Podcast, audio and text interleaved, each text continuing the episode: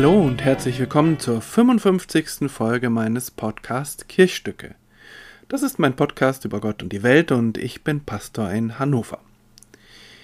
Ich habe es beim letzten Mal ja schon angekündigt in der 54. Folge, oder zumindest hoffe ich, dass ich das gemacht habe, dass es auch in dieser Folge wieder um das Weltgericht gehen wird.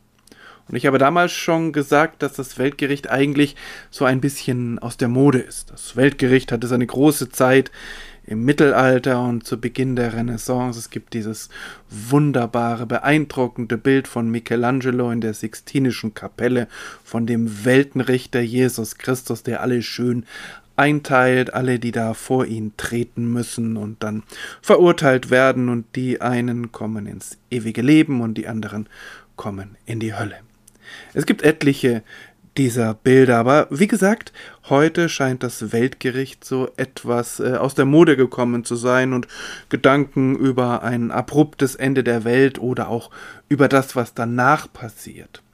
Das scheint heute eher so das Spezialgebiet von irgendwelchen obskuren Sekten zu sein oder irgendwelchen Verschwörungstheorien. Aber das, was hinter diesem, äh, dieser Idee des Weltgerichtes steckt, das ist heute so aktuell wie damals. Denn die Menschen haben sich damals ja nicht Gedanken über das Weltgericht gemacht, weil sie ähm, dieses Sujet an sich so spannend fanden und gesagt haben, wir müssen mal überlegen, was nach dem Ende der Zeit kommt, sondern das war ja eine, ähm, ja, ein äh, ein ganz eklatantes Gerechtigkeitsbewusstsein, was nicht irgendwie ähm, mit dem Ende der Zeit beschäftigt war, sondern äh, mit dem Hier und Jetzt. Weil die Menschen einfach die Erfahrung machten, dass die Gerechtigkeit, die sie erlebt haben, die Gerechtigkeit in ihrem alltäglichen Leben oft zu wünschen übrig ließ. Da gab es oft das Recht der Stärkeren, da wurde eklatantes Unrecht einfach nicht gesühnt, da waren Gerichte korrupt und so weiter. Und irgendwie hatten die Menschen das Gefühl und die Sehnsucht, und das ist ja auch sehr verständlich, da muss es doch noch was anderes geben. Es kann doch nicht sein, dass es dabei stehen bleibt. Da muss doch Gott für irgendeine ausgleichende Gerechtigkeit sorgen. Und schon seit den ersten Hochkulturen, bei den alten Ägyptern und so weiter, gibt es dann diese Vorstellung, dass es da irgendwie ein äh, Endgericht gibt. Also eine ganz irdische Sehnsucht nach Gerechtigkeit. Und diese Gerechtigkeitssehnsucht befasst sich dann auch mit der Frage der Kriterien. Was führt dann eigentlich dazu, dass im letzten Weltgericht die einen belohnt und die anderen bestraft werden? Weil das könnte ja schon so gewisse Hinweise geben, wie man sich auch im Leben schon verhalten soll, um dann irgendwie zu verhindern, dass man dann am Ende auf der falschen Seite steht. In der letzten Folge habe ich eine Geschichte vorgestellt, die im 25. Kapitel des Matthäusevangeliums steht, in der letzten großen Rede Jesu vor seinem Tod. Und ich habe erzählt, dass in dieser Rede ganz unterschiedliche ähm, Gerechtigkeitsvorstellungen ähm, ja, in Bilder gekleidet werden.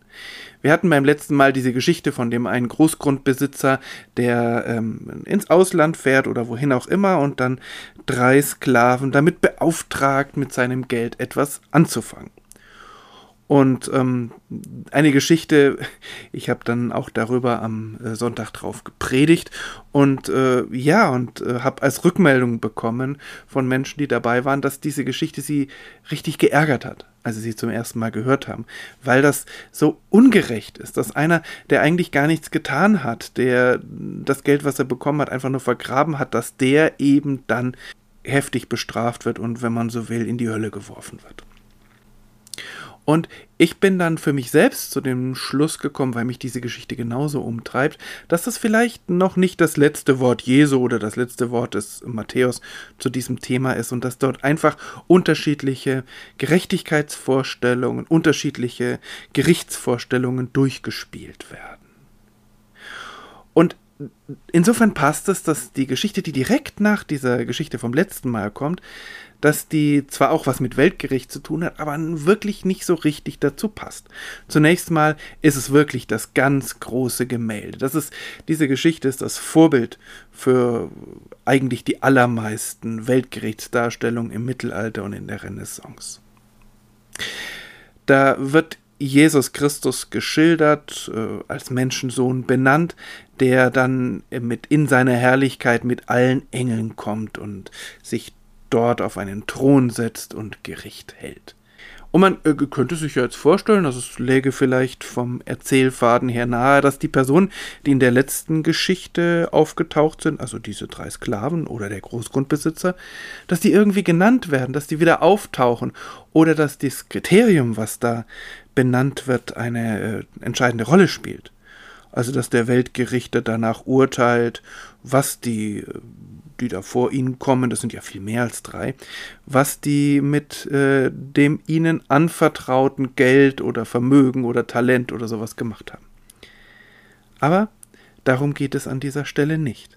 Und das zeigt für mich schon, dass es sich, es handelt sich natürlich um unterschiedliche Geschichten, die Matthäus da zusammengebaut hat, aber dass es auch um eine ganz andere Jenseitsvorstellung gehen soll. Also, worum geht's? Wie gesagt, großes Kino, Jesus auf seinem prächtigen Thron und alle anderen trotten heran. Es gibt dann so einen kurzen Gleichnis-Einschub, wo äh, auf einen Hirten Bezug genommen wird, der Schafe von Böcken oder von Zicklern oder was auch immer trennt, aber das spielt im Folgenden keine Rolle mehr. Ähm, wichtig ist nur, es gibt eben zwei Gruppen und die werden unterschieden. Und dann gibt es auch eine Begründung, also es ist ja nicht willkürlich. Es geht nämlich in beiden Fällen nicht um den Glauben, es geht nicht um irgendwelche Opfer, es geht nicht um äh, religiöse Praktiken, sondern es geht um Diakonie, wenn man so will, um Hilfeleistung für andere, um Hilfeleistung für Notleidende. Das ist schon mal eine äh, Akzentverschiebung zu der letzten Geschichte, wo es ja einfach darum ging, irgendwas zu vermehren. Hier wird ganz klar gesagt, es geht nicht darum, irgendwas Wunderbares zu tun, sondern etwas für notleidende Menschen zu tun. Und die einen, die belohnt werden, die haben Menschen zu essen gegeben oder zu trinken gegeben, sie haben sie aufgenommen, sie haben sie gekleidet, im Gefängnis besucht und so weiter. Aber dieser Weltenrichter, dieser König wird gesagt, oder Jesus Christus, wie auch immer man das versteht, der bringt eine be äh, interessante Begründung. Ich bin hungrig gewesen und ihr habt mir zu essen gegeben. Ich bin durstig gewesen und ihr habt mir zu trinken gegeben. Ich bin ein Fremder gewesen und ihr habt mich aufgenommen. Und so weiter. Das ist offensichtlich nicht das, was die hören wollen, die da vor ihm stehen. Und man muss sagen, das sind diejenigen, die äh, das gute Schicksal abbekommen haben, die eben belohnt werden sollen. Und die sagen zu diesem König, pf, ist ja schön, dass du das denkst, aber ich kann mich nicht erinnern. Ich bin dir gar nie begegnet. Das spricht ja eigentlich schon für diese Leute, dass, dass sie sagen, naja, schön, dass du uns jetzt dafür belohnen willst, aber irgendwie ist da eine Verwechslung. Und dieser König, dieser gewaltige Weltenrichter sagt dann, doch, doch, stimmt schon. Was ihr einem von meinen geringsten Brüdern, und man kann natürlich ergänzen, Schwestern, getan habt, das habt ihr mir getan. Also er sagt, äh, wenn ihr jemandem in Not geholfen habt, dann habt ihr gleichzeitig mir Gutes getan. Ist ja auch erstmal eine interessante Gottesvorstellung, dass man sagt, Gott leidet oder Jesus leidet in den Notleidenden. So dass er da auch Schmerzen hat, dass er einsam ist, dass er hungrig oder durstig ist. Und wenn jemand Notleidenden Gutes tut, dann ist es zugleich Gutes für Jesus. Und das andere ist ja dann die spannende Geschichte, dass die Menschen zwar Gutes getan haben, aber ohne es zu merken. Und das ist jetzt wieder was ganz anderes als in der letzten Geschichte, denn da bekommen diese Sklaven ja einen ganz klaren Auftrag und sie wissen, was sie tun. Und diejenigen, die äh, dann das Geld ihres Herrn vermehren, die, das ist ihnen auch völlig klar, dass das was Wunderbares ist. Und der, der das Geld vergräbt, ist sich auch irgendwie klar, dass es nicht in Ordnung ist. Also, die sind völlig klar in dem, was sie tun. Und hier ist es anders. Hier tun Menschen offensichtlich auch Gutes, nicht weil sie denken, dafür werden sie belohnt oder das ist etwas besonders Tolles, sondern sie tun einfach Gutes. Und zwar gerade für die, die es wirklich brauchen. Und das ist, finde ich, ähm, ja, was ganz Wunderbares, weil es so diesen, ähm, diesen Berechnungsgedanken rausnimmt. Und weil es im Grunde zumindest das Feld unglaublich öffnet. Weil wenn man da weiter denkt, und das ist oft getan worden, dann kann man unter diesen ähm, Notleidenden, unter diesen geringsten der Brüder, kann man ja alle möglichen Leute verstehen. Das können Arme sein aus der Gemeinde. Das können Arme sein, die überhaupt gar nicht zur Gemeinde gehörten, die überhaupt gar keine Christinnen und Christen waren. Irgendwelche Menschen. Äh, es ist also eine, es, es lässt sich also universal völlig erweitern. Ob Jesus das so gemeint hat oder Matthäus, das ist eine andere Frage, aber das gibt dieser Text auf jeden Fall her. Und das lenkt das Ganze doch in eine völlig andere Richtung als ähm, diese doch sehr auf Verdienst und auf Leistung getrimmte Geschichte, die wir beim letzten Mal gehört haben. Also wieder eine weitere Facette des Weltgerichts. Das ist die letzte Weltgerichtsgeschichte, dann geht es in die Passionsgeschichte, dann geht es in Tod und Auferstehung Jesu hinein. Ob das das letzte Wort ist, ich weiß es nicht. Denn ich glaube, dass die Passion, die im Matthäusevangelium ja danach kommt, dass die auch eine Antwort auf die Gerechtigkeitsfrage ist. Und zwar eine Antwort, die dann tatsächlich von uns weggeht. Dass es dann gar nicht mehr darauf ankommt, was wir leisten, sondern was Gott für uns macht. Ein letzter Aspekt. Es wird hier ja nicht gesagt, wie viel diese Menschen getan haben, sondern es geht einfach darum, dass offensichtlich diese Menschen an ihrem Ort das getan haben, was ihnen möglich war dass sie anderen geholfen haben, und zwar gerade denen, die, ähm, die in Not waren. Dass sie das nicht getan haben, um dafür später mal in den Himmel zu kommen oder bei Gott besondere Bonuspunkte zu bekommen, sondern weil es einfach notwendig war. Sie haben also von sich weggeschaut und auf die Menschen geschaut, die da vor ihnen standen, lagen oder saßen, die es nötig hatten.